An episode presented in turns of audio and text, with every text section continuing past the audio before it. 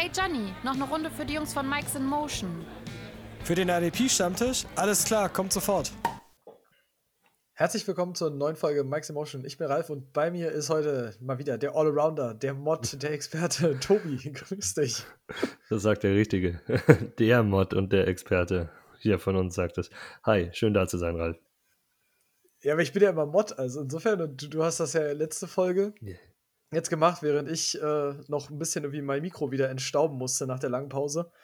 Und äh, ja, mal wieder aufgeregt bin, wie, wie immer, wenn ich, wenn ich eine lange Zeit lang irgendwie nicht aufgenommen habe, dann habe ich immer das Gefühl, ich brauche ein bisschen, um reinzukommen. Hört sich nicht so an, nicht so wie bei mir am Anfang. ah, das, ja, das wird jetzt auch bestimmt äh, wieder in Regelmäßigkeit stattfinden und dadurch alles ein bisschen mehr, ein bisschen mehr Flow bekommen. Richtig. Äh, ja, ich habe tatsächlich noch gute Laune, weil wir nehmen ja vor den Championship Games auf. Mm. Das heißt, ich weiß noch gar nicht, wie die Eagles gegen die Niners gespielt haben. Aber ich habe ich ein bisschen Glück, weil ich glaube, wenn wir jetzt, also ich meine, die, die Wahrscheinlichkeit ist ja nicht gering. Sollten wir gegen die Eagles verlieren, glaube ich, bin ich am Montag auch nicht so gut zu sprechen. Ja, es kommt, glaube ich, immer darauf an, wie man verliert. Das ist immer, ist immer so ein Unterschied. Klar wäre es schade, aber man muss auch die Umstände bei euch halt sehen. Ne? Also viele Ausfälle auf DB, dann Rookie, Quarterback, der mitten Ende der Saison eher reingeschmissen wurde, also auch wenig Erfahrung vorher sammeln konnte.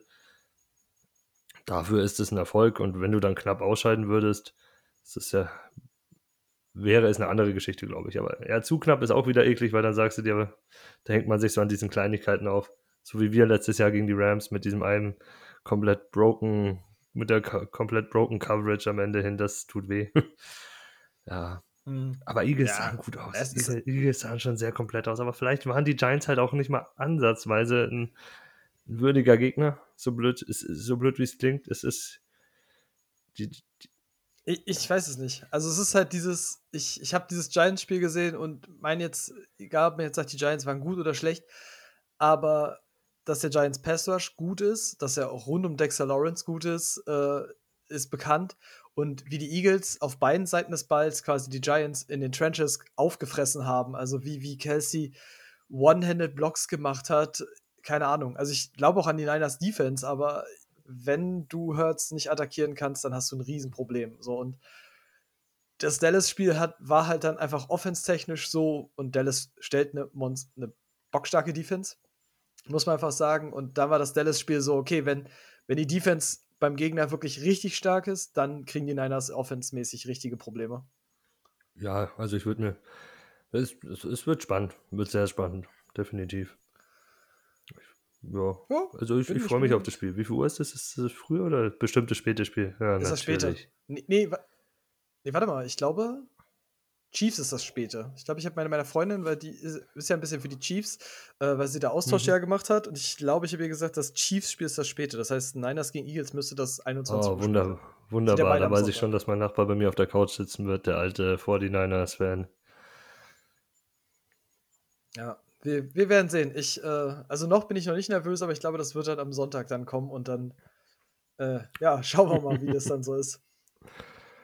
Ähm, wie ist jetzt bei dir schon so ein bisschen der, guckst du schon Tape für 2023er Klasse oder ähm, bist du da noch entspannt, sagst, okay, ist noch ein bisschen hin? Noch relativ entspannt, weil jetzt kommen ja die ganzen letzten Namen, die so langsam deklären. Da, ich bin da noch immer am Rumsortieren und schauen und machen und vorbereiten, mir so die Quellen hersuchen, wo ich die, wo ich einen Großteil an Tape, das schon zugeschnittenes finden kann und dann werde ich das mit euch teilen, wenn ich da die, die Quellen dafür habe mhm. und dann steige ich ein. Ja.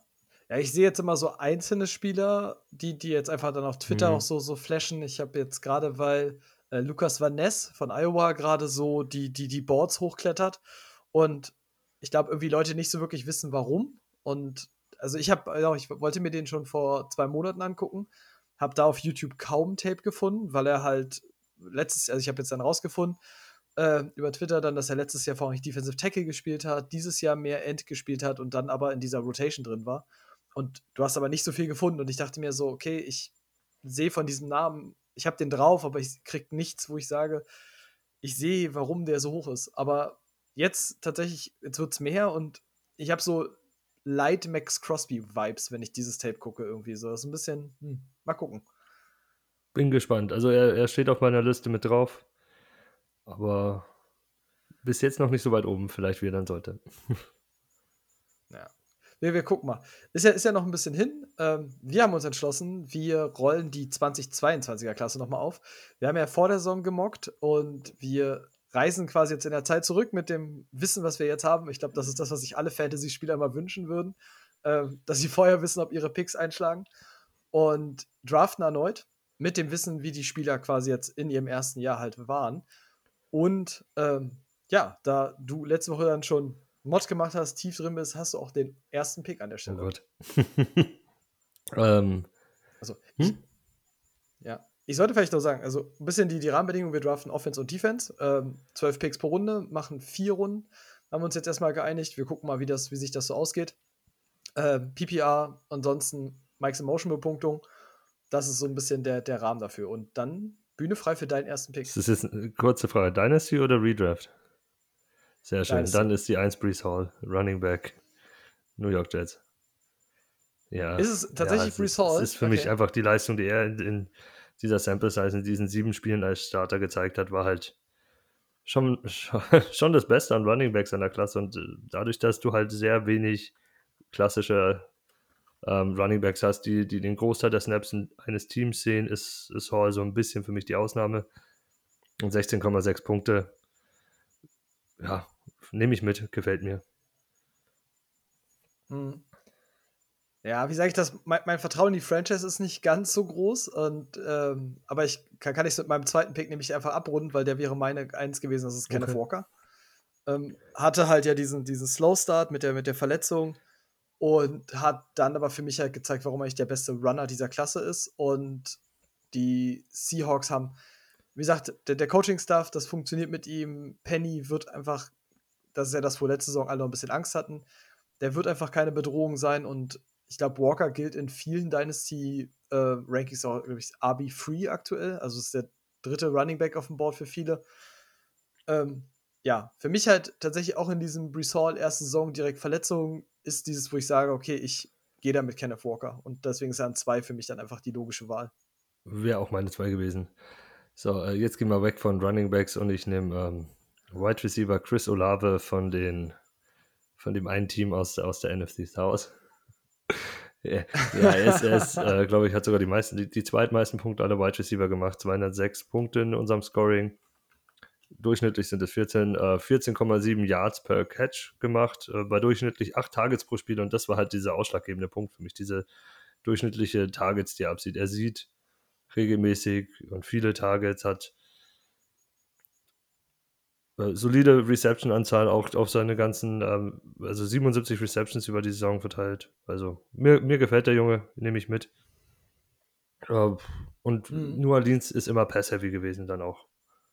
Werden die auch weiter sein. Die werden ja, ja dann nicht viel umändern. Ja, für mich auch absolut äh, gerobbt quasi. Es kam ja heute oder gestern? Ich glaube heute kam ja das Rookie mhm. All-Pro-Team raus. Also die, die, also es kam sowohl, wer die, die Offensive und Defensive Rookie sind. Äh, defensiv wurde Source Gardner. Auf der offensiven Seite des Balls wurde es Garrett Wilson. Kann man einen Case für aufmachen? Kann man äh, einen sehr guten ich? Case für aufmachen, finde ich. Ja, aber ich habe schon, Olave habe ich schon höher, muss ich, muss ich sagen. Und äh, hätte Olave von den Stats her, hätte ich dann gesagt, okay, wenn wir uns im Wide Receiver Bereich bewegen, hätte ich äh, Olave den auch gegeben äh, wäre, ist mein ganz klarer Wide Receiver 1 der, der Klasse nach einem Jahr aktuell. Ja, klar nicht, aber es ist für mich auch die 1, ja. Wen nimmst du denn dann an 4? Ja. Das Ding ist halt, und ich weiß, Garrett Wilson ist die logische Wahl und ich nehme ihn auch an 104. Und dennoch äh, gilt für Garrett Wilson das gleiche, was ich bei Brees Hall hatte. Die Jets äh, waren die Saison auf der defensiven Seite des Balls stark, waren offenstechnisch gefühlt nicht mit der Identität, die ich mir eigentlich wünsche. Ähm, das hat Wilson Gott sei Dank nicht zu spüren bekommen, sondern Elijah Moore, der, ich glaube, vor der Saison bei vielen, ich glaube, Wide Receiver 13, ja. 14 war und jetzt irgendwie in den 30ern hängt, weil äh, er einfach komplett untergeht. Und das gibt mir so ein bisschen zu bedenken, aber du kommst halt jetzt in den Bereich, wo auf jeden Fall immer diese, diese Fragezeichen sind und Wilson hat es gezeigt mit quasi wenig Supporting Cast, muss man letztendlich sagen, seitens des Quarterbacks. Ähm, mein, jetzt nichts gegen Mike White, aber das ist jetzt nicht das obere Ende der Fahnenstange, möchte ich fast sagen. Und von daher, ja, Garrett Wilson ist die 104. Ähm, und dann, also ich hätte aber für jemand anders auch noch einen Case aufmachen können, tatsächlich, glaube ich. Ja, vielleicht ist das mein äh, 105 und das ist der Herr Watson aus Green Bay. Auch Wide Receiver. Oh, nee, da. Ähm, 164 Punkte am Ende insgesamt aufgelegt und sieben Touchdowns. Ich glaube, sind die zweitmeisten, zweitmeisten insgesamt der Klasse, wenn nicht sogar meisten. Halt. Und äh, das Spannendste ist, er hat 137 Punkte davon nach Woche 10 gemacht. Also wenn man jetzt überlegt, dass der 14 Spiele insgesamt hatte und nach Woche 10 aber 137 ist es halt ein zeigt, er ist angekommen in der Liga langsam. Natürlich ist da immer noch die Frage des Quarterbacks, aber ich gamble mal. Green Bay hat immer gute Quarterbacks. Also. Hm. Ja, verständlich. Und wie gesagt, sie haben ja dieses Alan Lazar-Ding, der gehalten werden müsste oder nicht. Man weiß es ja nicht, oder ob sie einen neuen Wide Receiver draften, jetzt gerade in dieser Klasse, die jetzt kommt. Ähm, wäre aber trotzdem nicht der, der, der Wide Receiver gewesen, sondern ähm, das ist dann meine, mein nächster Pick, das ist äh, Drake mhm. London. Und hatte auch einen Slow Start, hat aber jetzt einfach in den Wochen, auch wo Desmond Ritter spielt, und jetzt gehe ich mal prinzipiell auch davon aus, dass Atlanta weiter mit Ritter gehen wird. Also da wird auf jeden Fall kein neuer Quarterback kommen, glaube ich. Das heißt, entweder sie machen dieses Mariota-Ritter-Prinzip noch weiter, aber London hat einfach die, die letzten Spieler immer mehr abgerissen. Und ich finde halt so krass, und das ist jetzt gerade, wir draften ja jetzt zum Beispiel, äh, mir jetzt auch wieder aufgefallen, wie unfassbar jung diese Wide Receiver mittlerweile mhm. sind. Ähm, so, wo du jetzt vor ein paar Jahren das immer hattest, okay, die sind dann 23, 24, wenn sie in die Liga kommen oder so, oder nach einem Jahr. Und Drake London wird irgendwie, glaube ich, nächstes Jahr 22 oder so. Und das ist ein bisschen dieses T. Higgins-Phänomen, was ich immer habe, weil Higgins ja auch so, so ein Veteran ist und weil er jetzt irgendwie 23 ist, aber spielt quasi schon irgendwie jetzt drei Jahre in dieser Liga. So, das ist absurd. Ja, ist auch ein schöner Pick. Ich habe die beiden auf einer Stufe und habe mich jetzt dann kurzfristig für Watson über London entschieden. Ja, das, das macht mir den Weg ja, frei für meinen Running Back 3 der Klasse und das ist äh, Pierce aus Houston.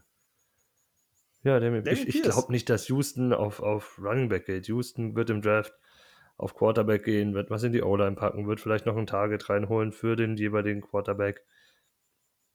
Ja, aber, aber ich glaube, der Running Back wird, nicht, wird dadurch nicht belastet werden. Und er war die Eins. Mhm. Um ihn herum sind irgendwie nur Veterans, die alle irgendwann mal gehen werden. Ich glaube auch alles Einjahresverträge da, die da rumschwören. Daher, ich nehme den Running Back 1 von dem Team immer gern mit. Hm. Ich habe halt dieses Ding, ich hatte bei Pierce lange Zeit, dass man ihn, glaube ich, wenn man Offense spielt, auch einfach verkaufen könnte. Ich glaube, da, da kann man, glaube ich, einen guten Case für aufmachen. Das, das Ding ist halt, ihr habt letzte Woche zum Beispiel jetzt über die kommende Draft-Class ein bisschen gesprochen. Da kommen ja jetzt super mhm. viele Running Backs und ne, auch super viele Late Running Backs. Ähm, und ich glaube, da werden wir auch noch mal drauf hinkommen. Wird nämlich dieses Ding sein in der 2023er Klasse mit IDP-Talent oder hohes IDP-Talent versus diese, ich sag mal, diese Duo-Running Back-Dinger, die du jetzt haben wirst. Also ich glaube einfach, weil viele werden jetzt gehypt und ich höre auch ganz, ganz viel irgendwie aus Offense-Podcasts, ähm, gerade Running Backs, die, die super viel Explosionspotenzial haben und ich weiß nicht, wie es bei dir ist und ich gebe die Frage auch mal an dich nochmal. Ähm, ich habe ein bisschen das Gefühl, wenn du Pech hast, äh, im, im, Worst Case, kommen von denen zwei oder drei in so eine Committees rein, wo sie einer von zwei sind und dann sind sie halt, dann verlieren sie so rasch an Wert auf einmal. Ich glaube, das wird fast im Großteil passieren, weil ich sehe gar nicht die, die Felder, die sich öffnen können, da so riesig. Ich weiß nicht, wie viele Teams gibt es, wo du, wo du eine gute Chance darauf hast, die Eins zu werden direkt. Sind es vier, drei, vier, wenn es hochkommt? Ja. Ja, das Problem ist halt immer, dass es immer Teams sind. Ich gucke ja jetzt immer gerade auf Mockdraft Base mhm. und so, kannst ja mal gucken, okay, wo wird wer hingemockt regelmäßig. So, dann siehst du die Eagles. So, dann weißt du aber, bei den Eagles wirst du immer in so einem Kenneth Gainwell, Boston Scott-Bereich mit drin sein. Ähm, jetzt weißt du auch nicht, was sie mit Miles Sanders machen, das ist auch nochmal eine Frage. Ähm, und dann die Dolphins. Ich glaube, die Dolphins sind wahrscheinlich aktuell das beste Team für einen Running Back nebenbei. Ähm, ja, weil Mossad und Wilson kann man schon ausstechen. Das muss man auch mal ja, sagen. Aber das ist ja auch nicht das und System unbedingt, das, das Miami rennt, außer das ist halt ein Überflieger, also wirklich ein Top-Guy, wie, wie jetzt CMC in San Francisco. Aber sonst hat ja San Francisco mhm. auch das, die Workload geschert bis zum geht nicht mehr. Da gab es keine klare Eins. Das ist so die Angst, die ich auch in Miami vielleicht mhm. habe. Also so ein bisschen habe. Ja. Ja. Und wer dann immer noch aufkommt, ich glaube, die kommen jedes Jahr auf, ist Buffalo. Und ich weiß gar nicht, wie lange es noch dauern muss, bis wir an den Punkt kommen, dass Buffalo einfach kein Team für Running Backs ist. Also, ja.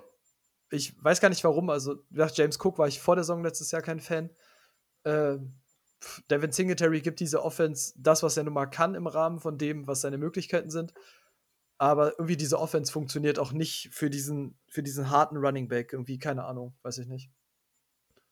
Jo. Gut, dann. Oh, jetzt habe ich den nächsten Pick. Jetzt wird schon hart, langsam. Ja, weil, weil, jetzt ist so ein bisschen, ich glaube, ich gehe noch mit der letzten sicheren Offense-Variante und das ist Traylon Burks, der halt auch ein bisschen Verletzungsprobleme hatte, aber wie sage ich das, durchaus in dem Rahmen quasi gezeigt hat, dass er ein Explosionspotenzial hat.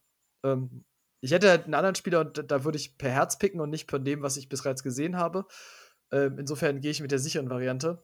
Dann lasse dir den dann quasi wahrscheinlich jetzt ja. den nächsten Pick. Ähm, ich glaube, dein Pick dürfte die höchste Upside wahrscheinlich ja, Jameson haben. Williams, Wide Receiver Detroit. Den, den, den muss man da nehmen. Ja. Ich meine, der war die ganze Zeit verletzt, hat in einem Spiel mal so ein bisschen zeigen können, was sein Upside ist. Äh, Vertrag von DJ Chark läuft aus. Das ist halt die Rolle, die er auch eins zu eins übernehmen kann da wird auch, glaube ich, nicht so viel außenrum kommen. Die werden bestimmt in die Tiefe ein bisschen was investieren, weil die auch dementsprechend die Draftpicks haben, aber die werden nicht früh auf Wide Receiver gehen. Es wird nicht ihr Main Target sein. Da haben sie andere Baustellen, die sie angehen werden. Und er wird, wird so dieses, diese Deep Dread Waffe werden. Hoffentlich. Oder ziemlich sicher. Hm. Ja. Das Ding ist halt ein bisschen, also, klar, verstehe ich. Und das, glaube ich, das Einzige, was du dagegen halten könntest, ist, dass ich glaube, Amon Russell Brown bewegt sich mittlerweile in dem Tier 2 für Dynasty Wide Receiver. Boah, ich würde, würd ihn sogar ähm, Richtung 1 fast schon schieben.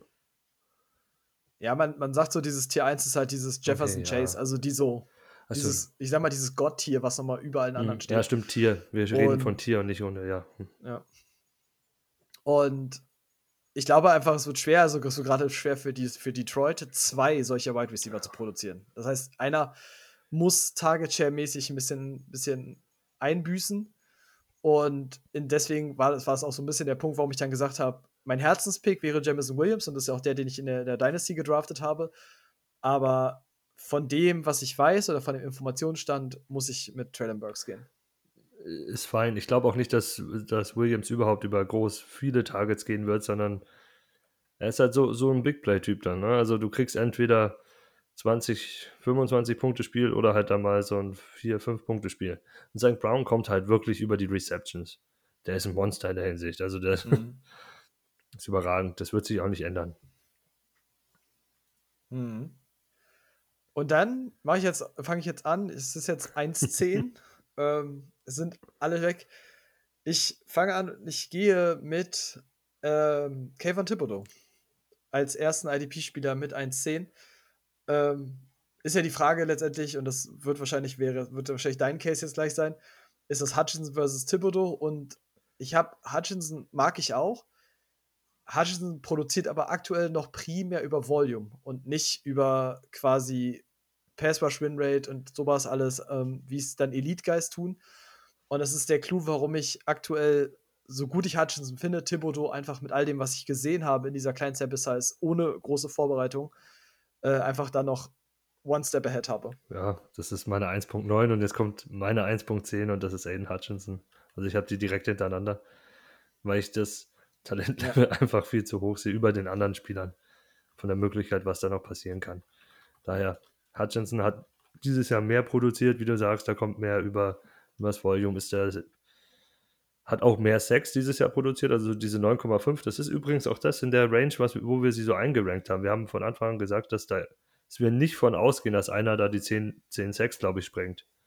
Weil wir alle gemeint haben, das braucht vielleicht ein bisschen. Erstens haben wir Thibodeau zugetraut, der hat es am Ende nicht ansatzweise in die Region geschafft, aber waren auch andere Umstände jetzt als bei Hutchinson. Daher, ja. Ich, ich nehme. Hutchinson für die Baseline. Das ist so das, was ich auch von dem erwarte. Ja. Gib mir den mit, mit noch drei, vier Sex mehr, so drei Sex, so zwölf, zwölfeinhalb. Da sehe ich den über die Jahre hinweg immer so eintrudeln. Ja.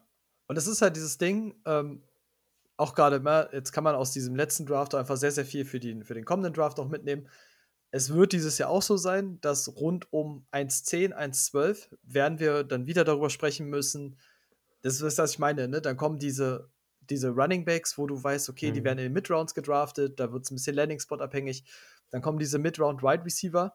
Und dann ist es diese Frage, Elite IDP Talent versus gebe ich diesen Shot für diesen, für diesen Wide Receiver, weil im letzten Jahr hatten wir da an der Stelle auch viel Sky Moore von den Chiefs, Pickens von, von den Steelers, äh, Kenny Pickett, by the mhm. way, übrigens auch. Und äh, das ist halt die Frage, wo du dich dann, also wo du halt ein bisschen gucken musst, wie, will, wie willst du es halt angehen? Also, das ist halt diese, hier kommt jetzt einfach diese Varianz einfach ganz klar rein. Ja, sehe ich auch so. Da, da musst du wirklich dann abwägen. Dann, dann musst du selber schauen. Da geht es dann in die Richtung fast schon Need-Pick. Also, ich weiß nicht, ob es dann Need-Pick ist. Ja, ja, doch, im Endeffekt sage ich, stelle ich mich in IDP Elite auf oder nehme noch irgendeinen Wide Receiver Shot mit. Oder mach den vielleicht später. Weil man muss dann auch die Tiefe der Klasse halt anschauen. Weil was unterscheidet jetzt ein Wide Receiver ähm, so, so ein Second Round Wide Receiver Pick im NFL Draft von einem oder, oder ein Second, Third Round Running Back bei Committee Pick von einem Wide Receiver, der in der dritten, vierten Runde genommen würde, den ich halt in der zweiten oder dritten Runde sogar noch im Draft kriegen kann. Ist meiner Meinung nach nicht so hm. viel. Ja, aber ich sage ja jetzt mal, wir können ja, ich komme mal in dem Fall Namen jetzt mhm. für 2023. Jetzt sag mal wirklich, du hast so ein Ding, ich sag mal, mhm. Sean Tucker, der so der ist ja so, der, der so ein bisschen hinten dran ist hinter dieser, dieser Top-Riege, gegen Miles Murphy. Yes. So, der eine ist quasi ein, prognostizierter Top 10 Real NFL-Pick äh, gegen Sean Tucker, der in irgendein Committee kommen könnte. Und gerade die Line, finde ich, ist, ist so ein Ding, da drafte ich mir einfach jetzt die Elite. Ja. Da, da fackel ich jetzt auch einfach nee, nicht mehr. Muss man auch machen. So. Dann schließe ich die Runde, weil ja. es müsste jetzt 1-12 sein. Ähm, dann schließe ich sie mit äh, Jahan Dotson. Das ist nämlich tatsächlich mein letzter Wide Receiver, den ich ähm, tatsächlich letztes Jahr viel tiefer hatte, weil er mir ein bisschen zu klein war. Ähm, hat das mit, naja, wahnsinnigen Quarterbacks, mit Taylor Heineke und Co. dennoch gezeigt, dass er, dass er unfassbares Playmaking-Potenzial hat. Äh, wird für mich eine super 2 sein in Washington, wenn sie, ich weiß nicht, vielleicht gibt es noch diese Sam Howell-Geschichte äh, irgendwann, aber Jahan Dodson ist so der Punkt an der Stelle. Ich hatte ihn, wie ich gerade sehe, bei unserem Rookie-Mock an 1,10. Also ein bisschen höher sogar. Jetzt habe ich ihn ein bisschen tiefer. Äh, ich nehme dann meine, meine 11 auf dem Board und das ist ähm, Pickens von Pittsburgh. 168 Punkte, Boah. 84 Tage, 252 Receptions, also viele Drops, aber vier Touchdowns. Ich glaube schon, dass da was gehen kann. Die Pickett und Pickens Connection ist relativ solide. Da wird die O-Line verbessert. Der Herr Pickens wird, mehr, Pickett wird etwas mehr Zeit kriegen. Ich finde das okay. Ich mag das. Also ein Wide Receiver, das ja, Wide Receiver 2 für mich. Ich glaube auch nicht, dass sie jetzt da groß nachschießen werden. Dafür ist Pittsburgh nicht bekannt, sehr hoch auf den Wide Receiver zu gehen. Überhaupt nicht. Und ich kann das verstehen. Das Problem ist, ich glaube, ich habe ein persönliches Problem einfach mit George Pickens. Also, ja, wirklich, so sehr ich andere Spieler mag, so sehr habe ich eine Abneigung gegen George Pickens, die prinzipiell in zwei Sachen begründet ist. Also zum einen, dass der Großteil seiner Highlight-Plays irgendwie am Anfang daraus bestand, dass er irgendwelche Spieler umgestoßen hat, wo ich so dachte, also wenn wir jetzt an dem Punkt sind, dass ähm, Physis gegenüber, gegenüber Defendern jetzt neuerdings ein Maßstab ist, wie gut ein Wide Receiver ist, äh, dann ist das nicht der Weg, den ich bereit bin zu gehen. Und auf der anderen Seite, dass Pickens zwar für mich in der Lage ist, super phänomenale mhm. Catches zu machen. Also da war in der Saison war viel, viel krasses Zeug dabei. Aber da war eben auch viel normales Zeug dabei, was er einfach nicht ja, gefangen stimmt. hat. Und, und das ist so ein Ding, wo ich einfach. Da gehen einfach so ein bisschen bei mir diese Alarmserien an, aber ich stimme dir in dem Fall zu, dass Pickens auf dieser Liste tatsächlich der letzte ist, wo ich sage, yep, für den kann man also das ist so der letzte Wide Receiver, wo ich sage, da, der hat es auf jeden Fall nochmal gezeigt. ja, ich sehe auch meine Liste gerade weiter durch. Das dauert etwas länger, bis der nächste Wide Receiver kommt. Definitiv. Mein, mein, ich kann zumindest mal sagen, es würde auch noch dauern, aber mein nächster Wide Receiver hat dieses Jahr noch nicht gespielt. Okay, nee, der ist so. bei mir ein bisschen tiefer, da habe ich glaube ich noch einen etwas höher, aber er ist mein Wide Receiver, also der, der, der dritte, nee, der viertnächste. Ich habe noch drei vor ihm. Ja. Okay. Ja. Na, wir gucken mal. Ähm, ich mache mit 2-2 und dann mache ich den, den Superflex-Teil ja. in dem Fall einfach mal weg. Ähm, ich nehme Kenny Pickett. So, wenn wir George Pickett nehmen, dann nehme ich Kenny Pickett. Ähm, Quarterback, damit schließe ich für mich fast so ein bisschen das Offensivtalent, muss ich sagen. Und ja, damit kann ich tatsächlich gut arbeiten. So die gleichen Beweggründe. War jetzt nicht outstanding, ist aber für eine Superflex einfach so ein, so ein Typ, der dir einfach einen gewissen Floor dann einfach gibt für deine Position, wenn du sie brauchst. Und dann kannst du an dem Punkt einfach. Er ist auch gehen. der einzige, den du nehmen kannst von den, von den Quarterbacks dieses Jahr. Daher. Er steht bei mir auch auf 202. Ähm, ja, du sagst es und deswegen fange ich oder mache ich mal wieder weiter mit dem IDP-Namen. Ich nehme Quay Walker, Linebacker Green Bay. Er ist halt der konstanteste der Linebacker gewesen. Er sieht das Feld. Alle 17 Spiele gespielt. Solide 188 Punkte abgeliefert. Starke 119 Tackle. Er ist nicht für Big Plays da. Also er wird dir kaum Sacks bringen, kaum Tackle Verlust oder irgendwie sowas. Aber er macht dir einfach seine soliden Punkte. Er macht dir jedes Jahr, jedes Spiel im Durchschnitt elf Punkte. Und das ist was, mit dem ich sehr gut arbeiten kann. Und diese Linebacker werden halt gefühlt für mich immer weniger, die rauskommen. Und ich bin auch nicht so überzeugt von den nächsten, zumindest von der nächsten Draftklasse. Daher würde ich mich mit Quay Walker da absichern und habe konstante Baseline, eines soliden Linebacker 3, vielleicht dann nächstes Jahr mit ein bisschen mehr Erfahrung, LB2 sogar. Muss man schauen. Mhm. Ja, wenn er nicht seine oh. Aussätze hat neben dem Platz, dann ist er tatsächlich ein ganz guter Pick. Ähm, ich lebe jetzt getreu dem Motto, ich glaube, der F-Runner hat es letzte, Wo letzte Woche als Frage gestellt. Ähm, ich lebe nach dem Motto, äh, Linebacker bekomme ich auf der Waiver. ähm, deswegen gehe ich mit 204 und ich gehe mit dem ähm, dritten, die äh, Edge Rush aus, dem, aus der Klasse und das ist Kansas City Chiefs, das ist mhm. George Kalafdis. Ähm, der ist der hat auch lange gebraucht, das war aber tatsächlich, glaube ich, auch allen klar, die, die ihn gedraftet haben. Oder die Chiefs, den Chiefs war es auf jeden Fall klar. Er ist über die letzten Wochen immer besser reingekommen, spielt immer besser auf. Finde auch tatsächlich ganz lustig, dass die Chiefs prognostiziert sind, sogar nochmal einen Edge-Defender zu nehmen. Ähm, weil Frank Clark hatte jetzt auch sein, sein Sammy Watkins Gedenkspiel mal, wo er einmal richtig aufgedreht hat. Und Kalafdis hat es in das Rookie All-Pro-Team geschafft, also in dieses Overall, nicht in, nicht in das First All-Pro. Ähm, ja, hat sich immer besser aufgestellt und ist aktuell tatsächlich mit Edge Rush 3. Und nehme ich an 204 gerne mit. Puh, jetzt machst du es mir schwierig. Ähm. Kalaftis ist raus. Dumm, dumm, dumm, dumm, dumm. Also vom Value her, wenn ich jetzt durchschaue, boah, das ist schwer. Ja, eigentlich, eigentlich müsste man jetzt auf, auf die größte Überraschung des Drafts gehen im IDP-Bereich, aber nee weißt du was, ich, ich stack das Ganze nochmal mit dem Running Back hinten raus und dem Rashad White Running Back Temper. Rashad White, oh, ach, stimmt, dann sind ja mhm. sogar noch mhm. mehr, ja. Weil, ich also, gut. ich glaube nicht, dass, dass Lenny nächstes Jahr noch da sein wird, außer Brady bleibt. Wenn Brady mhm. bleibt, dann bleibt Lenny schätzungsweise, weil er Lenny unbedingt haben will immer. Aber das Running Game der Buccaneers kann nur besser werden und er hat halt gezeigt, dass er der klar bessere Running Back aktuell ist. Daher Rashad White. Ja. Hatte, stimmt, den habe ich da bei Rashad White hatte ich super tief tatsächlich vor, äh, vor der Saison. Und äh, ich dachte tatsächlich einen anderen, weil ich hätte noch einen Running Back drauf, wo ich noch ein bisschen damit hadere, dass er in der fünften Runde genommen wurde und ich traue Teams immer nicht zu, das ist ein bisschen wie bei James Robinson. Ich traue Teams einfach nicht zu, dass wenn sie einen Running Back spät genommen haben, dass sie da sagen, komm, das ist jetzt mhm. für, für alle Zeit unser Guy. Ähm, und deswegen, also das ist halt bei Tyler Algier ist das halt so, ich kann das schwer sagen. Und deswegen gehe ich mit 2-6 mit einem Offense-Upside-Pick und gehe mit Desmond Ritter und hoffe, dass die, die Falcons ähm, weiter. Stimmt, der war ja auch da. Den habe ich ja voll ignoriert. ja, ist aber gut, sehr gut möglich, dass sie weiter mit ihm gehen. Ja, guter Pick. Ähm, ja, jetzt lächelt er mich die ganze Zeit an hier. Das ist meine Eins auf dem Board jetzt. Das ist Jalen Petrie. Safety Houston, der war am Ende des Jahres unser DB1. Also ich erwarte nicht, dass er weiterhin DB1 ist, aber die Anlagen, die er mitbringt und das Potenzial, was er gezeigt hat, glaube ich schon, dass er, dass er so. Ich würde ihn als, als ja, ich, ich glaube, ich nehme ihn schon im, im ersten Tier, wenn ich über Safeties oder DBs rede.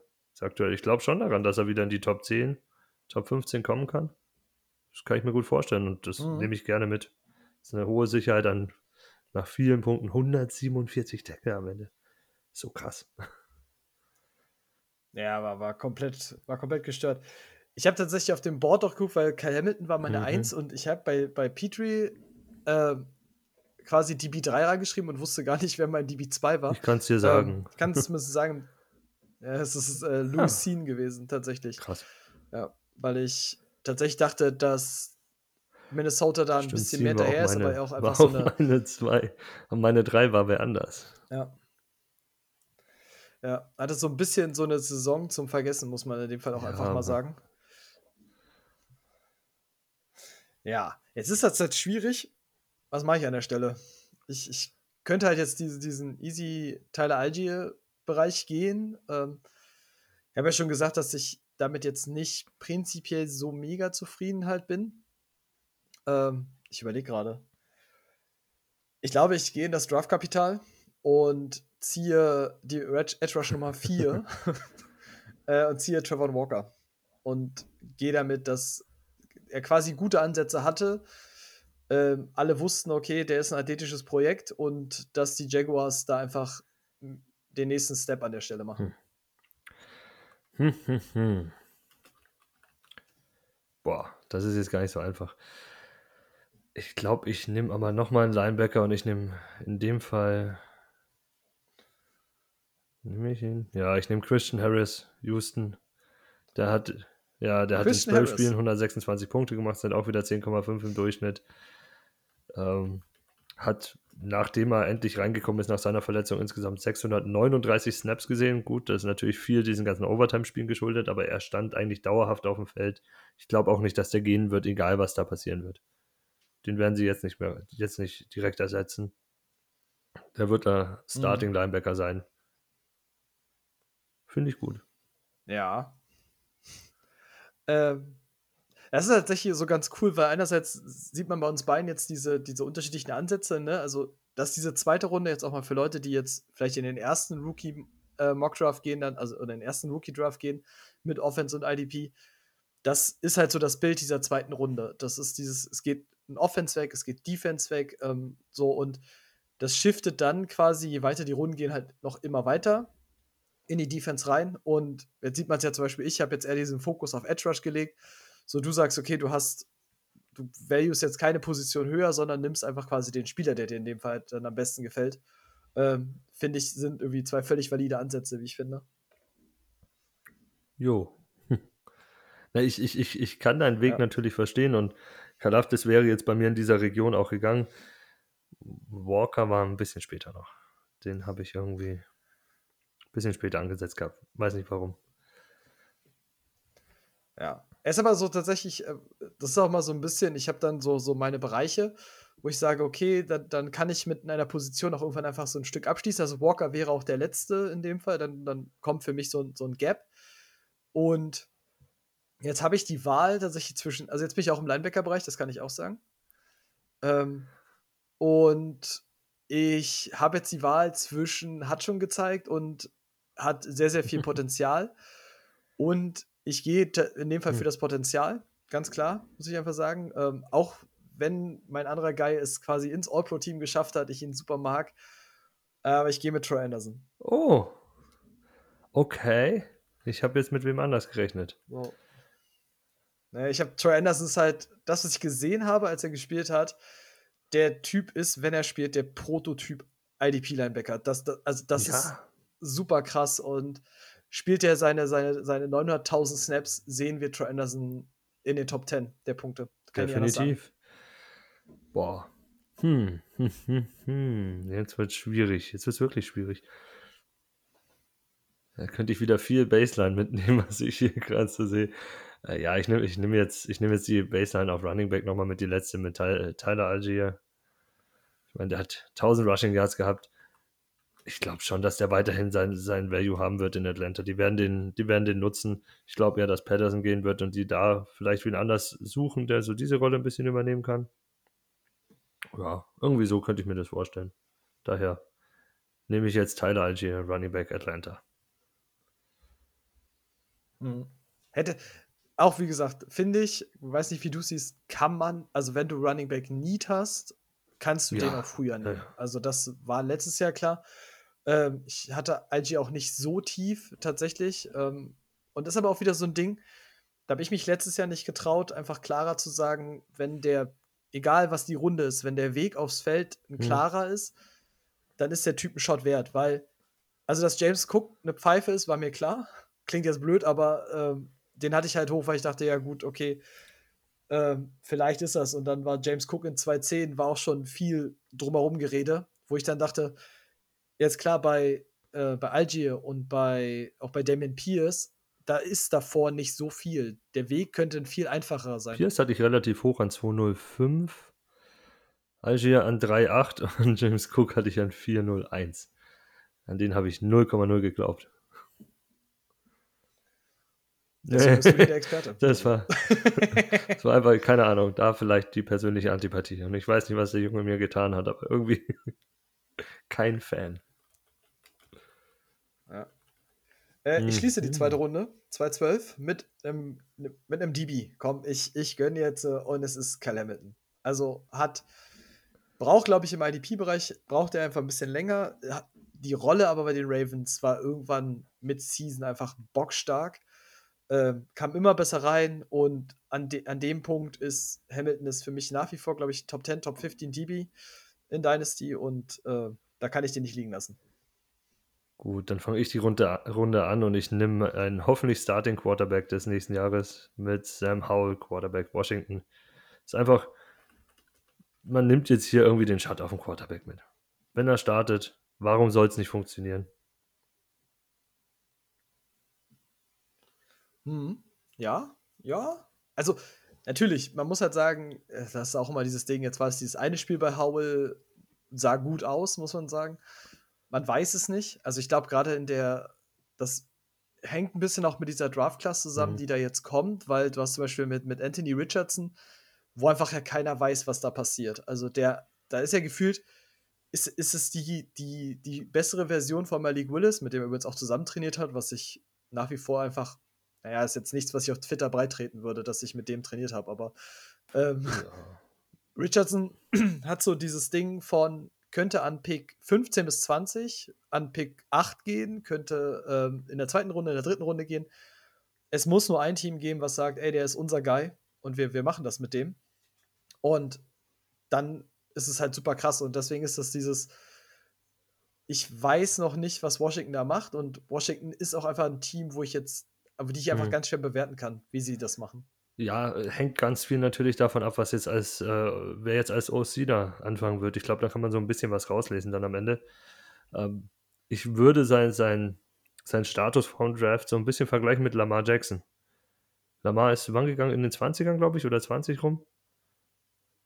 Mm, Nee, ist Pick Oder sowas. 30. Ja, genau, Baltimore ist also wieder die- reingetradet. Baltimore ist sogar, nochmal in die erste Runde rein. Also der kann überall gehen. Da hieß es ja auch, wenn jemand auf diese, diese Mobilität von ihm steht, kann der richtig früh gehen, aber ich glaube halt, dass, dass viele dann das, das Overall-Talent in einzelnen, einzelnen Spielers, die da unterwegs sind, vielleicht ein bisschen höher bewerten, dieses Risiko nicht eingehen wollen unbedingt. Äh, Und daher kann ich mir vorstellen, dass das Ganze so ein bisschen, dass er ein bisschen fallen könnte. Und irgendwer kommt dann rein, nimmt diesen Shot mit, weil er einen zweiten, weil er zwei Picks hat, weil er hochgeht oder einfach weil er sagt, ja, da, das Board gefällt mir nicht von dem, was da ist. Aber das wird nicht, kann ich mir kaum vorstellen, dass das in den ersten 10, 15 Picks sein wird. Kann ich auch nicht. Also glaube ich auch nicht. Aber vielleicht ist es so ein Ding, dass jemand noch mal in die erste Runde Mhm. wieder reinkommt. Das, das sind ja alles so Sachen. Ähm, Im Endeffekt, ich glaube, Christoph hat es letzte Woche gesagt, ähm, wir sind noch, es sind zwar eigentlich noch drei Monate, aber wir sind weit, weit weg vom Draft. Und ich weiß zum Beispiel auch, Murray war mal in der dritten Runde, war mal in der zweiten, war auf einmal die 1-0-1. Ähm, ich glaube, drei Monate vorher hat jeder Murray so ein dritte Runde Prospecting gegeben.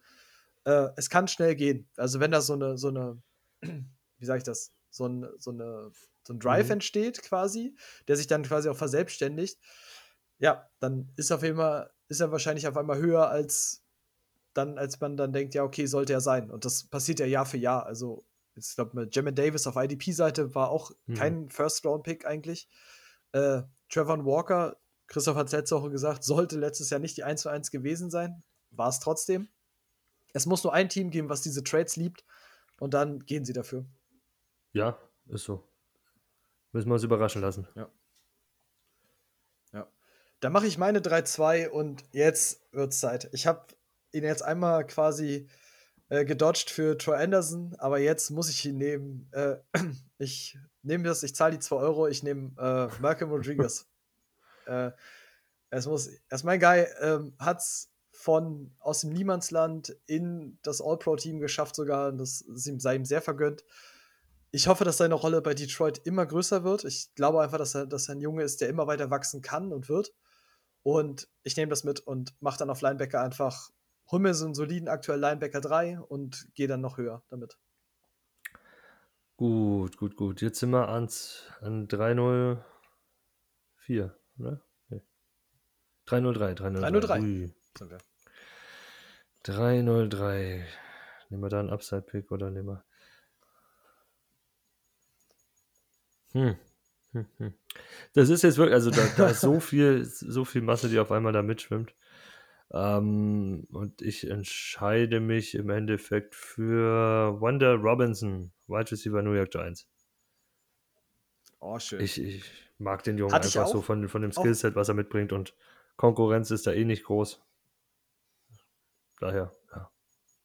Nee. Ja, aber denkst du nicht, die Giants picken dieses Jahr noch einen Wide Receiver? Also ziemlich sicher, ja. Die brauchen ja auch einen, aber selbst ja. wenn er Wide Receiver 2 ist, ist das okay. Die haben ja außenrum nichts. Ja.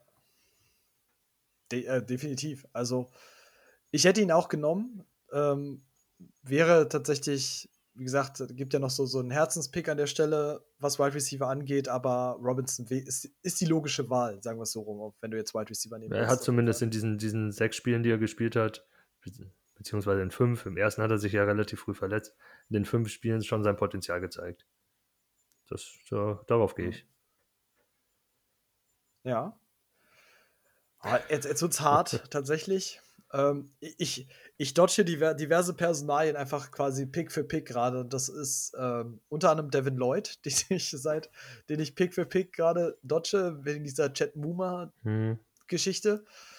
Hm. Ähm, ähm, ja.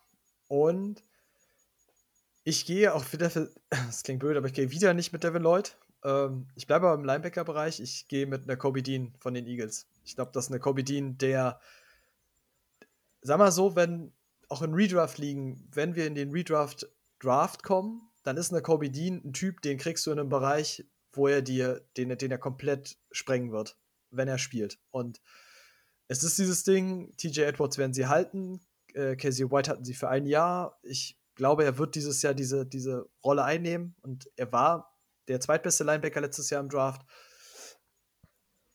Ich gehe mit der Korbidin. Kann ich verstehen, ja, steht bei mir auch drauf, das Versprechen. es werden halt wirklich diese Casey White Snaps frei, die 784. Das, die könnte er eins zu eins übernehmen. Frage ist nur, ob das System das hergibt. Da müssen wir noch schauen. Da bin ich ein bisschen ja, ach nee, Swartz ist ja woanders. Was rede ich denn da für ein Spaß? Nein, das System gibt es natürlich hier. Die wechseln ja nicht hier. Swartz ist, ja, Swartz ist ja in Cleveland, ja. Das ist eine andere Geschichte. Stimmt. Der war, ich kenne sein System aus Philly, daher die Abneigung gegen Linebacker unter seinem System. so ist es. Genau. Gut. Ähm, da. Dann hast du die 305? An der 305. Das ist voll blöd. Das sind jetzt alles nur so Picks, so ja, eigentlich müsste ich meinen Mann jetzt nehmen auf, auf Linebacker. Ich nehme jetzt Devin Lloyd. Das ist zu schade, den da zu lassen. Ich habe den vor dem Draft geliebt. Der war mein Linebacker 1. Ich finde den Jungen noch immer toll. Er hat sich ja gegen Saisonende auch wieder gegen Muma durchgesetzt. Hoffe, ich persönlich hoffe natürlich, dass das so bleibt. Ich mag Muma auch, aber Lloyd äh, hat für mich mehr Potenzial in den Anlagen gehabt davor. Daher würde ich es mir wünschen, wenn er sich durchsetzt. Am liebsten wäre mir natürlich, wenn beide spielen, aber da sprechen 16,5 Millionen dagegen. True. Kann man nicht anders sagen. Ja. Ich glaube auch, Lloyd, sein Problem ist nicht, dass er es nicht kann. Ich glaube, Lloyd hat entweder ein Kopfproblem oder ein Einstellungsproblem.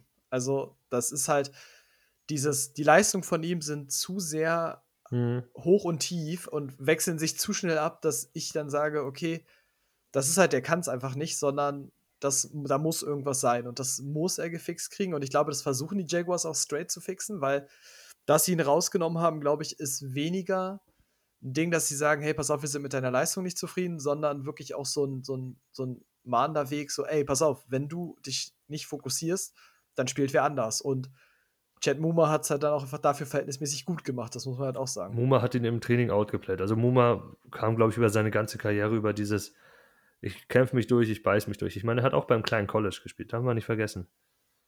Sehr kleines College, war auch ein niedriger Recruit ans College. Der hat sich überall durchbeißen müssen und durchkämpfen müssen. Und das macht er halt weiterhin. Und, und wenn so ein Lloyd dann halt einfach mal so ein bisschen, bisschen struggelt oder, oder verkopft wird oder keine Ahnung, was es war, dann wird er von dem überholt. Oder kann er überholt werden. Mhm. Ja, gut. Dann 306 und ich gehe mit meinem Pick und wahrscheinlich schon jetzt meinem My Guy für 2023. Äh, Dallas Cowboys. Verdammt, äh, den habe ich geschoben Williams. wegen Lloyd. Ah. Alter. Äh, äh, Sam Williams ist für mich, Ah. also von diese, weil du hattest es gerade gesagt, ne, die dritte Runde ist so dieses, du suchst dieses Upside, du suchst dieses Potenzial.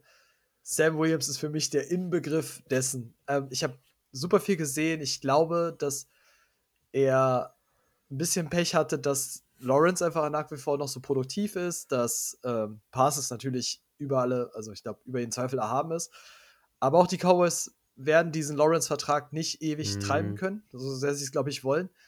Und ähm, jetzt ist es dieses tricky Ding, weil Dorrance Armstrong sah statwise, wenn du nur Sex guckst, und alles, sah der viel besser aus.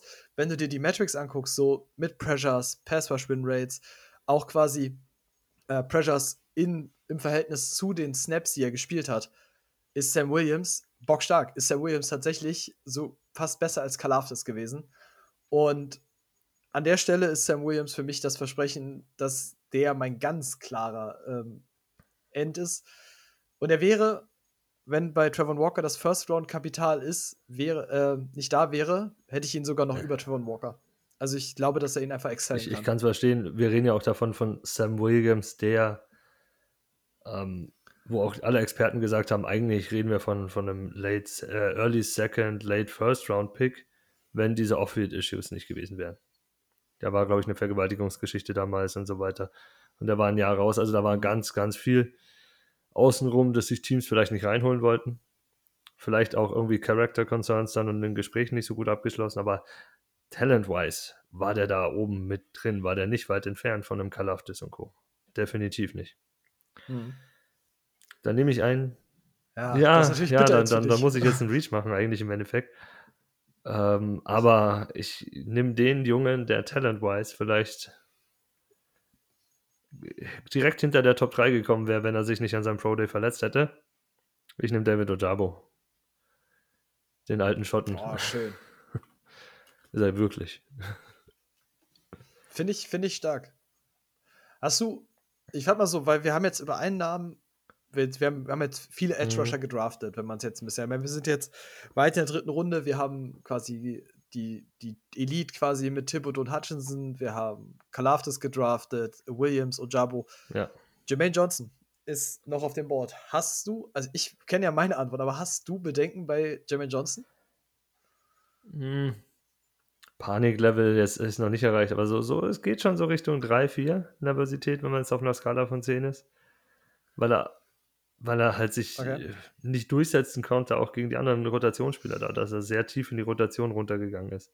Das macht mir so ein bisschen, schon ein bisschen Sorgen. Aber mein Gott, es ist das erste Jahr. Er hatte relativ wenig Erfahrung auf dem College vor Florida State. Daher, ja, ich glaube schon an, an, das, an das athletische Talent. Daher. Aber es ist vielleicht auch nicht, die, die Defense Ja. featured ihn vielleicht auch nicht so passend, dass er in IDP richtig durchstarten könnte. Mhm. Das Ding ist bei Johnson ist, er ist nicht schlecht. Also auch wenn du seine Stats siehst oder seine Metrics siehst, die sind fein, wirklich. Also kannst du ganz klar mitarbeiten. Das Problem ist, und ich habe ähm, bereits vor, ich vor, vor Monaten mal mit, mit der Gang Green drüber geschrieben gehabt, ähm, die Jets rotieren viel zu viel, um dann jemanden zu haben, der, wie sage ich das? Also die, ganz simpel gesagt, die Niners rotieren auch sehr viel. Nick Bosa ist aber so elite, dass er mit 300 Snaps weniger äh, als andere genauso produktiv sein kann. Das Problem ist, das ist Ja. Jermaine Johnson nicht. Also Jermaine Johnson braucht mehr Snaps, um dann IDP-technisch so weit oben anzukommen. Und das gleiche Problem haben sie tatsächlich mit Bryce Huff, der irgendwie alle Metrics sprengt, aber irgendwie nur 170 Snaps oder so gespielt hat. Also, wo ich die Jets auch gefragt habe, wie das sein kann, dass er statistisch gesehen der beste Passwasher ist, aber irgendwie nicht spielt. Und dann halt auch so, ja, die rotieren halt viel und dann ist er hinten dran und ergibt für mich immer nach wie vor auch keinen Sinn, aber dieses Rotationsding frisst halt bei Jermaine Johnson einfach viel von, seiner, von seinen Opportunities weg. Ich, äh, man müsste vielleicht mal genau die Snaps von Huff beobachten, wie die Formations da waren.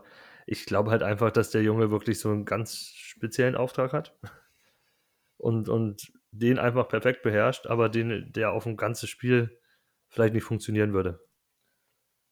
Kann ich, so kann ich es mir nur vorstellen. Das ist die hm. einzig logische Erklärung, dass der wirklich eine Sache richtig, richtig Elite kann die in bestimmten Situationen gut funktioniert. Vielleicht, wenn sie, wenn sie zusätzlich mit einem Linebacker oder einem Nickelblitz arbeiten, dass, dass er, dass er nicht in, in Four-Man-Rush ist, sondern dass ein Five-Man-Rush da mal ausnahmsweise ist. Was ja relativ selten bei den Jets ist, wie bei den 49ers auch. Daher, vielleicht ist es da, entstehen da seine Zahlen in so einer Situation, aber das müsste man genau beobachten, warum. Hm. Ja, goodie. Bin ich gespannt, wie, wie sich das so entwickelt. Aber es ist so ein bisschen mal, also jetzt, falls Hörer, die auch quasi die letzte Klasse ja noch im Blick haben, sich gefragt haben, ja, wir haben jetzt schon mhm. über viele Edge Rusher gesprochen, aber Johnson war ja auch ein First-Round-Pick. Ähm, das ist halt primär der Grund, warum ich das so habe. Und dann lass uns zum nächsten Pick gehen und ich okay. gehe mal wieder in die Offense. Und ich gehe auf Tight mhm. hatten wir noch gar nicht. Ähm, und ich nehme mit meinem Pick äh, Trey McBride, Arizona Cardinals. Ja, Mal was Exotisches. ja, er ist, er ist, der Beste, also er war vor dem Draft der vermeintlich Beste der Klasse. Hat ein großes Potenzial, konnte es bis jetzt nicht abrufen, aber warum nicht? Also die Targets werden, werden bestimmt nächstes Jahr da sein. Ich weiß nicht, macht Ertz weiter? Hat Ertz Vertrag? Okay. Er hat noch Vertrag. Ähm, war ja ein Grund, warum ich McBride vorher wesentlich tiefer hatte, weil ich einfach gesagt habe, er kommt nicht dran vorbei. Jetzt ist auch Kingsbury nicht mehr da, das heißt, du weißt auch nicht, wie die Offense nächstes Jahr aussehen wird, muss man auch sagen. Aber wie gesagt, wir sind jetzt in dieser dritten Runde und dann suche ich diesen Mix aus, wo habe ich ein wahrscheinliches Explosionspotenzial und wo habe ich Floor. Und McBride gibt dir halt so ein bisschen dieses, okay, der, der könnte schon, er hat schon ein bisschen gezeigt und kann aber halt, Ertz wird auch nicht mehr ewig spielen, äh, kann da halt dran ansetzen oder sollte daran ansetzen können. Schöner Pick, ja. Dann nehme ich ein DB. Und ich okay. nehme Jaquan Priska. Mein DB2 eigentlich äh, vorm, vorm Draft. Ne, DB3. Und ist jetzt nach IDP auch mein DB3 wieder. Ja, der hat 104 Tackle, 4 Sacks. Das ist das, was mir halt am meisten gefällt. Der wird regelmäßig im Pass Rush eingebunden. Ich mag den Jungen. Große Zukunft in Chicago. Keine Konkurrenz um ihn herum. Daher, my man. Ah, wenn es nicht in der Podcastaufnahme wäre, hätte ich jetzt auf den Tisch geschlagen. Wieso? äh, nein, kleiner Spaß. Ähm, Buska ah. ist mir komplett durchgegangen. Ich hätte. Ähm, ich habe Brisker ist, glaube ich, mein Top, ist in meinem in mein Tier 1, oh. was DBs angeht in Dynasty. Und ich habe ihn mhm. wirklich, ich halte so viel von ihm. Ähm, und ah, ich kann das, ich weiß gar nicht, wie ich das sagen soll, dass er mir durchgegangen ist, weil ich gucke gerade so hoch und denke mir so, mh, hm, ich hätte ihn sogar über Hamilton genommen und alles so und er ist mir komplett durchgerutscht. Das ist so ärgerlich. Ach, jetzt habe ich das, was du ja. eben bei Sam Williams hattest. Mm. Mensch, Mensch, Mensch, Mensch, Mensch. Ach Gott, ist da. Das, ärgert, das ärgert mich jetzt richtig. Ähm, aber gut, so, so sind ja Drafts auch manchmal. Tja, jetzt, jetzt wird es langsam. Oh, langsam dünn wen ich, wen ich, wen man noch so nehmen kann. Mhm. Ich gehe jetzt mit meinem Herzenspick. Wir sind Ende dritter Runde. Ähm, er hat die Leukämie überstanden. Das heißt, er wird hoffentlich irgendwie nächstes Jahr das Feld sehen. Äh, Houston Texans, John Mechie. War von ohne diese Krankheit ein letztes Jahr zweite Runde gehandelt in, in Rookie-Drafts. Super starker Spieler. Ich wünsche ihm, dass er das Feld sieht. Und das ist auch ein bisschen ein Herzenspick. Ja, ich, ich mag den Pick total. Ich kann mir halt sogar auch vorstellen, dass, dass Maggie vielleicht mit seinem College-Quarterback zusammenspielen wird. Das ist ja natürlich immer die, Lust, die, die tollste Situation, weil es hat ziemlich gut bei denen funktioniert ja. Zumindest im, im letzten Jahr, wo sie zusammen gespielt haben. Mhm. Daher wäre schon cool. Gut, dann bediene ich mal den Titan-Markt und nehme mir Greg Dulcich, Titan Denver. Der Junge hat in 10 Spielen 86 Punkte gemacht, also 8,6 im Durchschnitt. Das ist jetzt nicht überragend, aber man muss auch halt mal sehen, wie die Offense da funktioniert hat. Die hat ja teilweise gar nicht richtig funktioniert. Ich glaube, das wird sich nächstes Jahr ändern, weil viel schlechter kann diese Denver Offense gar nicht sein. Und der Junge ist, ist groß, gute Hände, hat Talent, äh, mag ich einfach. Finde, das ist eine, ist eine solide Absicherung auf Thailand.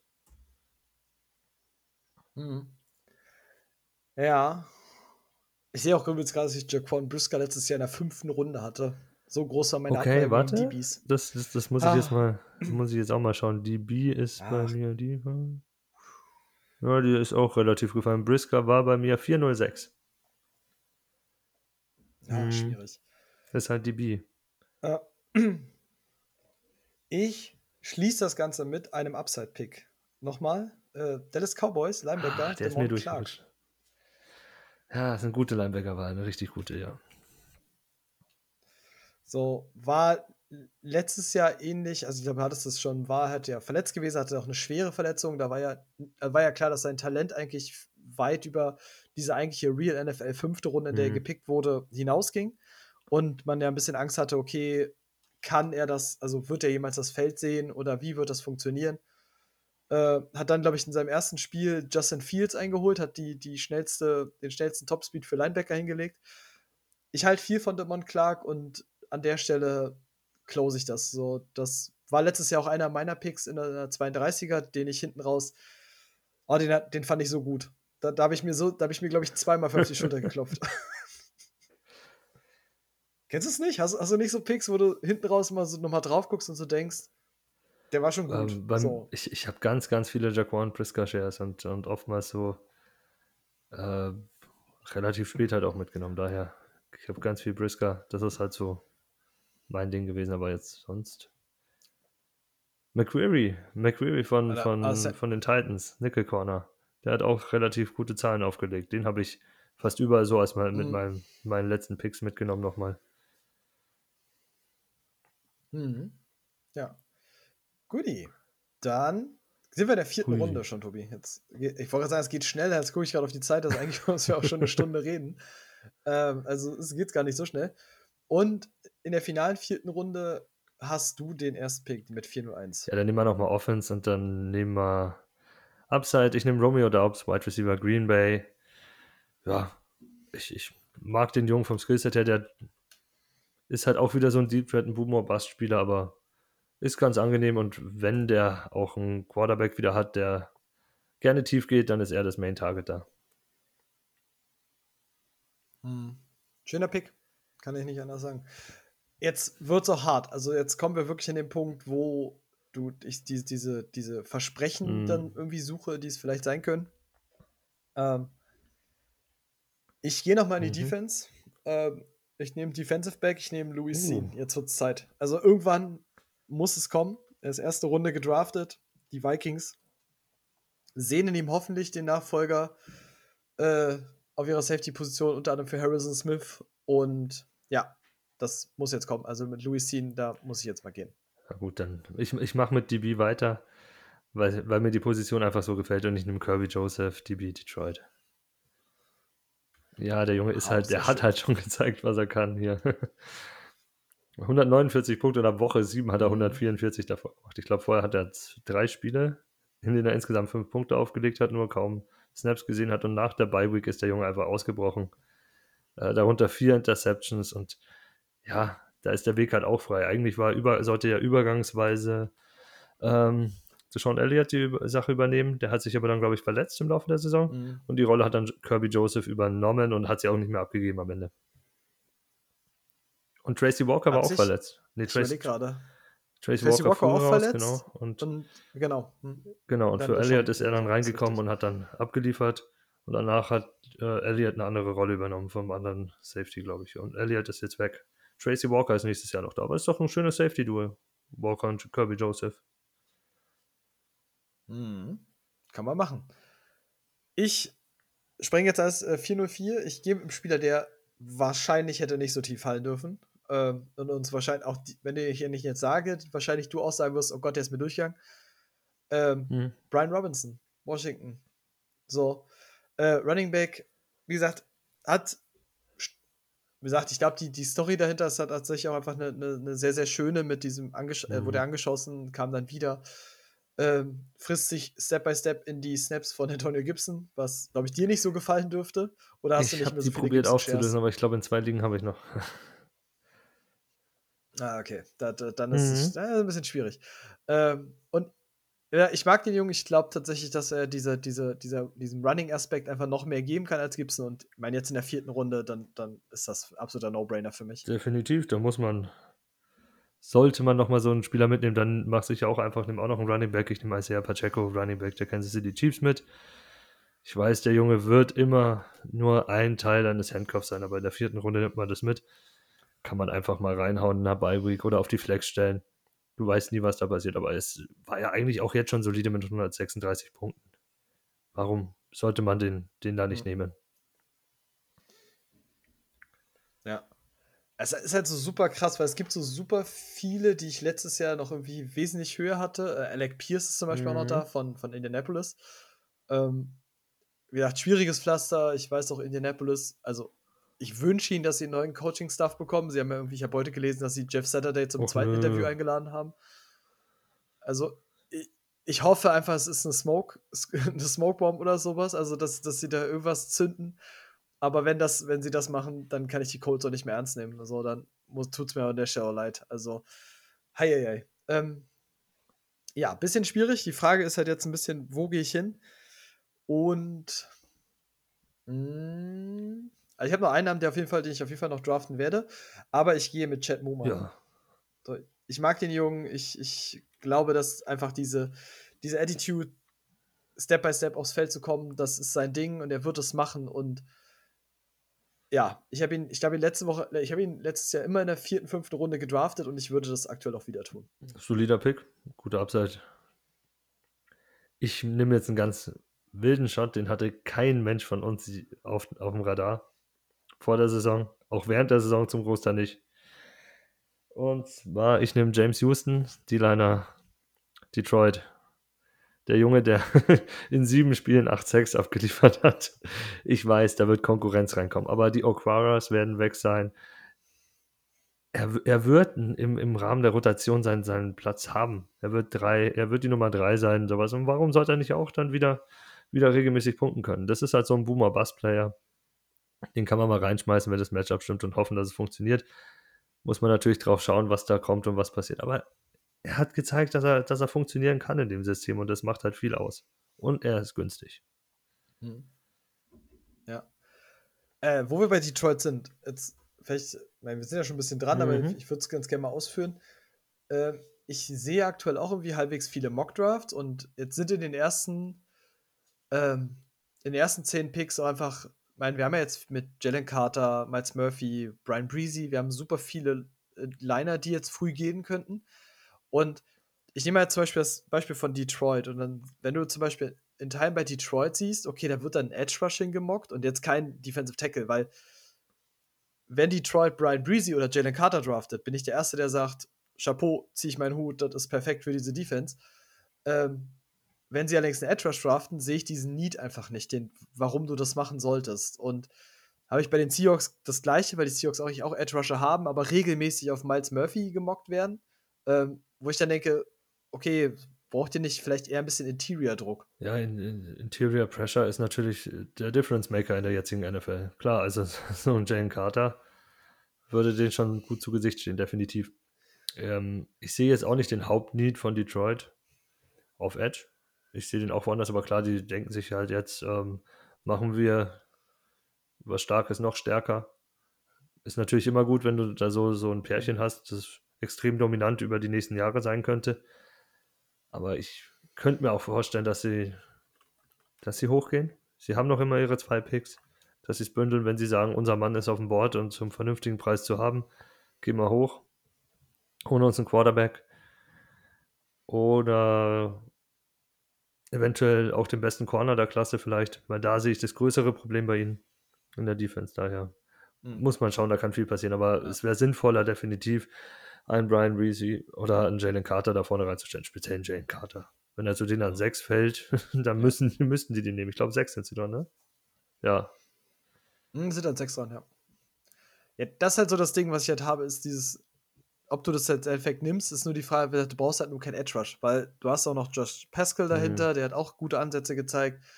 Also diese, diese, dieses, diese Edge Rush Gruppe, die sie da haben, ist, ist ja loaded wie nichts, angeführt quasi von ihrem Elite Prospect mit, mit Aiden Hutchinson. Also deswegen verstehe ich halt diesen, diesen Mock immer nicht und ich wollte jetzt tatsächlich, deswegen wollte ich dich jetzt mal fragen, auch, oder auch für unsere Hörer, weil ich mich das frage und dann immer gedacht habe, es passt für mich auch einfach nicht. Es ergibt nicht, nicht so viel Sinn, weil da kannst du dir auch in der zweiten und dritten Runde reinhauen von den Jungs, die da rumlaufen, ja. Ja. Goodie. Denn, mhm. dann bin ich schon bei 4,9. Sind wir jetzt? Okay. Nee, Quatsch, 4,8. Sorry, ich habe meinen Pick schon aufgeschrieben. Ähm, bei 4,8, äh, ich nehme Daniel uh. Bellinger, Tight End von New York. Ja. Fand ich gut. Ja. So, ein bisschen runtergefallen, kann man mitnehmen. Stimmt, den kann man definitiv mitnehmen. Ja, dann. Boah, jetzt schwank ich. äh, drei Offense-Leute an Bord, aber den einen will ich eigentlich gar nicht nehmen. Ja, ich nehme den, der ganz oben bei mir steht. Das ist im Endeffekt jetzt der von dir schon erwähnte Alec Pierce, Wide Receiver aus Indy. Der ist solide, der ist konstant, der wird dir. Ich weiß nicht, ob der dir jemals überragend sein wird, aber er kann sich bestimmt zum zu einem guten Wide Receiver 2 in Indie entwickeln, so zu so einem Borderline Wide Receiver 3 bei uns. Oder ein Flex-Spieler. Das, das sehe ich in ihm, das Potenzial. Mehr nicht, aber das ist für die vierte Runde auch vollkommen okay. Hm. Ja. Jetzt muss ich tatsächlich mal gucken. Ich glaube jetzt, also doch, ich muss da tatsächlich jetzt vierte Runde ist eigentlich schon viel zu spät. Ähm, wenn man Need auf Defensive Line hat, wir haben ihn noch nicht gepickt. Ja. Jermaine Johnson ist lange, lange überfällig. Ja, ich war auch gerade äh, am D-Line noch schauen, was ich da noch machen könnte. ja, das Sam Williams-Pick tut mir noch immer so weh. ähm, ja, ich gehe dann mit dem, der bei mir auf dem alten Board noch am höchsten war und ich glaube, die werden ihm Unterstützung mit reinbringen. Ich gehe in dem Arnold hier von Atlanta. Ich mochte den vorher, der ist ein, der ist ein guter Arbeiter. Wenn dann noch außenrum Unterstützung reinkommt und dies, die ganze Front besser gemacht wird, glaube ich, dass er davon profitieren kann. Ja, es ist ein schöner Pick. Wie gesagt, ich habe hab mir bei Ebiketje auch in Jahr mhm. 1 wesentlich mehr erwartet, als was wir dann halt in dem Fall bekommen haben. Ist ein bisschen schade. Also, wie gesagt, ich hoffe, dass Atlanta und deswegen zum Beispiel Atlanta ist wieder so ein Team, wo ich sage, wenn Miles Murphy zu denen fällt, go ja. for it. Sofort supporte diese, diese Leute und dann äh, kriegst du auch von Ebiketje, wirst du dann wesentlich mehr bekommen, denke ich. Sehe ich auch so. Das ist auch meine Hoffnung.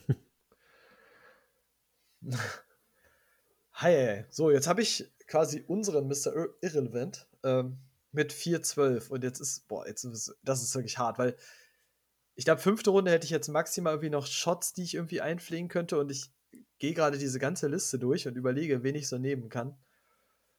Ach, Tobi, Tobi, Tobi. Hast du noch irgendwen, wo du jetzt sagen würdest, der ist uns durchgegangen? Ich frage schon mal vorher. Durchgegangen, so richtig durchgegangen. Ähm, ja, Leute, die produziert haben, haben wir halt schon zwei. Das sind, das sind Cornerbacks. Das ist der, der, der auf, äh, Defensive Rookie of the Year mit South Gardner und das ist Tariq Woolen. Aber da ist immer die Frage der Beständigkeit bei den beiden.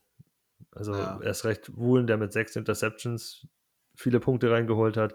Bei Gardner waren es mehr die Tackles, aber der, dessen Entwicklung ist halt einfach so stark, dass wir davon ausgehen können, dass er halt dieser klassische Shutdown Cornerback 1 wird. Und wir wissen leider, dass diese klassischen Outside Shutdown Corner nicht so viele Punkte produzieren werden, weil die irgendwann nicht mehr angeworfen werden. Hm.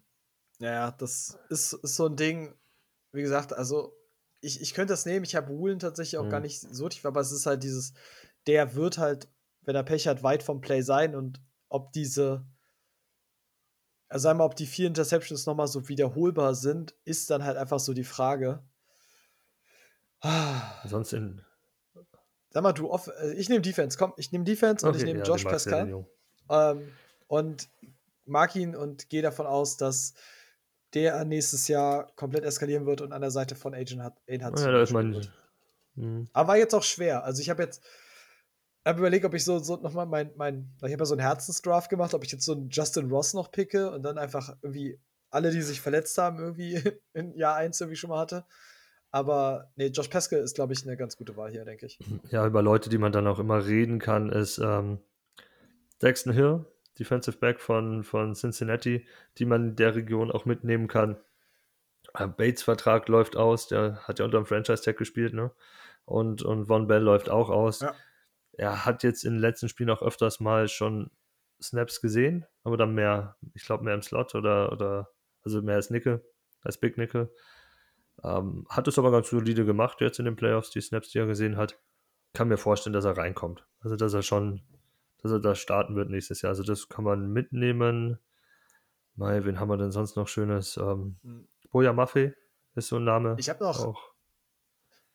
ja.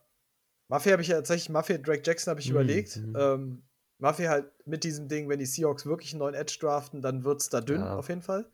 Äh, also wird die Luft auf jeden Fall sehr dünn an der Stelle.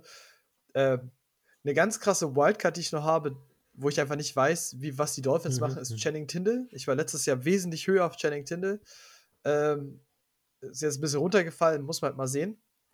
Aber, und da kann ich ja schon mal ein bisschen den Forecast geben, da sprechen wir nächste Woche in dem Fall drüber, weil dann machen wir ein bisschen Second Year Evaluation. Also wir haben ja jetzt quasi ein bisschen nochmal die, die Saison Revue passieren lassen, haben unsere Drafts angepasst und dann, weil dann können wir tatsächlich vielleicht auch nochmal ein bisschen genau über Sam Williams sprechen und unseren Hörern mal erklären, warum du ein bisschen genervt warst, dass ich dir den weggeschnappt habe. Äh, ich super genervt war, dass du mir Jacon Brisker weggeschnappt hast ähm, und dass der mir durchgegangen ist. Ähm, und können auch ein bisschen mal darüber sprechen, was wir in Jahr 2 für viele Spieler sehen, weil das ist sowohl für Dynasty ist es halt interessant, weil du vielleicht diese Spieler günstiger abgreifen kannst jetzt, als auch für, Mhm. für Redrafts. Ähm, es ist halt so ein Early-Ding, weil ich weiß nicht, wie es bei dir ist, aber wann immer ich dann Redrafts habe, sind so Rookies oder Jahr 2 Spieler, also gerade Year 2 Spieler fallen immer runter. Also gerade wenn die im Jahr 1 nicht so komplett eskaliert sind, dann kriegst du die halt in einer Range und dafür haben sie aber ein riesiges Upside-Potenzial. Ja, definitiv. Da gab es ganz, ganz viele jedes Jahr. Äh, wer war der klassische Pick dieses Jahr? Ich, ich glaube, der, der mit dem größten Value zu, zu Average Draft Position war Nick Bolton. Das war halt. Ja, klar. Also ich, über, ich überlege gerade. Ähm, Jamin Davis hat, Savin Collins hat Ja. tatsächlich einen ganz guten Step gemacht für Jahr 2, muss man sagen. Ähm, Hm, hm, hm. uiuiui. Ich hatte, hm, ich, ich hatte tatsächlich dieses Jahr gar nicht so viele Year 2-Spieler auf dem, also für mich jetzt auf diesem, okay, das, sind- das sind meine Guys so. Aber bei Nick Bolton habe ich auch konsequent daneben gelegen, muss man ja ganz ehrlich sagen. Aber das ist so, so Jamin Davis hat eine viel größere Rolle Mhm. gekriegt, Savin Collins hat eine viel größere Rolle gekriegt. Ähm, die so, und ich, ich überlege gerade, ob es im, im Edge-Bereich irgendwas gab, so jemand, der dann, der dann noch weiter gekommen Phillips ist, hat von seinen Werten her besser ausgeschaut. Also von, von dem, von seiner, also von seinen äh, Pressure-Zahlen etc. pp. Jetzt die Produktion war jetzt nicht, also das, die Zahlen, die am Ende rausgekommen sind, waren jetzt nicht viel besser als das Jahr vorher. Ich glaube, weiß ich gar nicht, ob die überhaupt besser waren. Es gab eher mehr Enttäuschung. Quitty Pay verletzungsbedingt viel, viel raus gewesen. Oder für OB gar kein Faktor. Ja. Ja. Aber Pay Ja. tatsächlich halt einfach nur verletzungstechnisch. Also muss man halt auch sagen, weil ich hatte in meinen Rankings, ähm, die kann ich in dem Fall auch mal sagen, ich wollte, ich mach, ich veröffentliche sie nur auf der Webseite, wenn ich ein Layout gefunden habe, das für mich perfekt ist. Irgendwie arbeite ich da gerade noch ein bisschen dran, das nervt mich jetzt ein bisschen. Sind aber auf jeden Fall in unserem Discord, also für jeden, für jeden, der auch noch nicht in unserem Discord ist, unbedingt join. Link findet man über Twitter auf Mike's in Motion. Und da sind quasi in dem Reiter für Rankings habe ich quasi meine Top 50 von jeder Position. Das ist auch ein Excel, die, die adjust, also die passe ich regelmäßig an. Ähm, zumindest jetzt aktuell mit den ganzen Informationen, die ich dann einfach habe. Und äh, an der Stelle war das nämlich auch so, so ein Ding, ich hatte QuityPay viel tiefer und dann habe ich da, bin ich nochmal reingegangen, habe mir das nochmal angeguckt und habe dann gesehen, okay, gut, war viel verletzt, aber die Zeit, die er dann gespielt hat, war viel, viel besser. Und dann habe ich quasi da ihn noch wieder ein paar, ein paar Schritte nach oben gesetzt. ja, guter Move. Ja, deswegen. Ansonsten stimme ich aber zu, außer Phillips ist diese Klasse sehr, sehr viel schuldig geblieben, muss man in dem Fall sagen. Aber wir schauen einfach. Und dann geht es nächste Woche in Detail, dann sprechen wir über alle, weil ich glaube, diese Klasse hat einfach super Mhm. viele spannende Prospects auch. Wie gesagt, wir hatten ja jetzt dritte, vierte Runde, Clark, Muma, da auch Louis Sean, da ist super viel möglich von, von Leuten, die noch nichts gezeigt haben oder wenig gezeigt haben und nächstes Jahr so viel mehr sein könnten. Bin ich bei dir. Freue mich auch auf die Folge. Goodie. Denn, äh, ja, wenn ihr es hört, wenn hört, dann sind die 49ers ja schon im Super Bowl.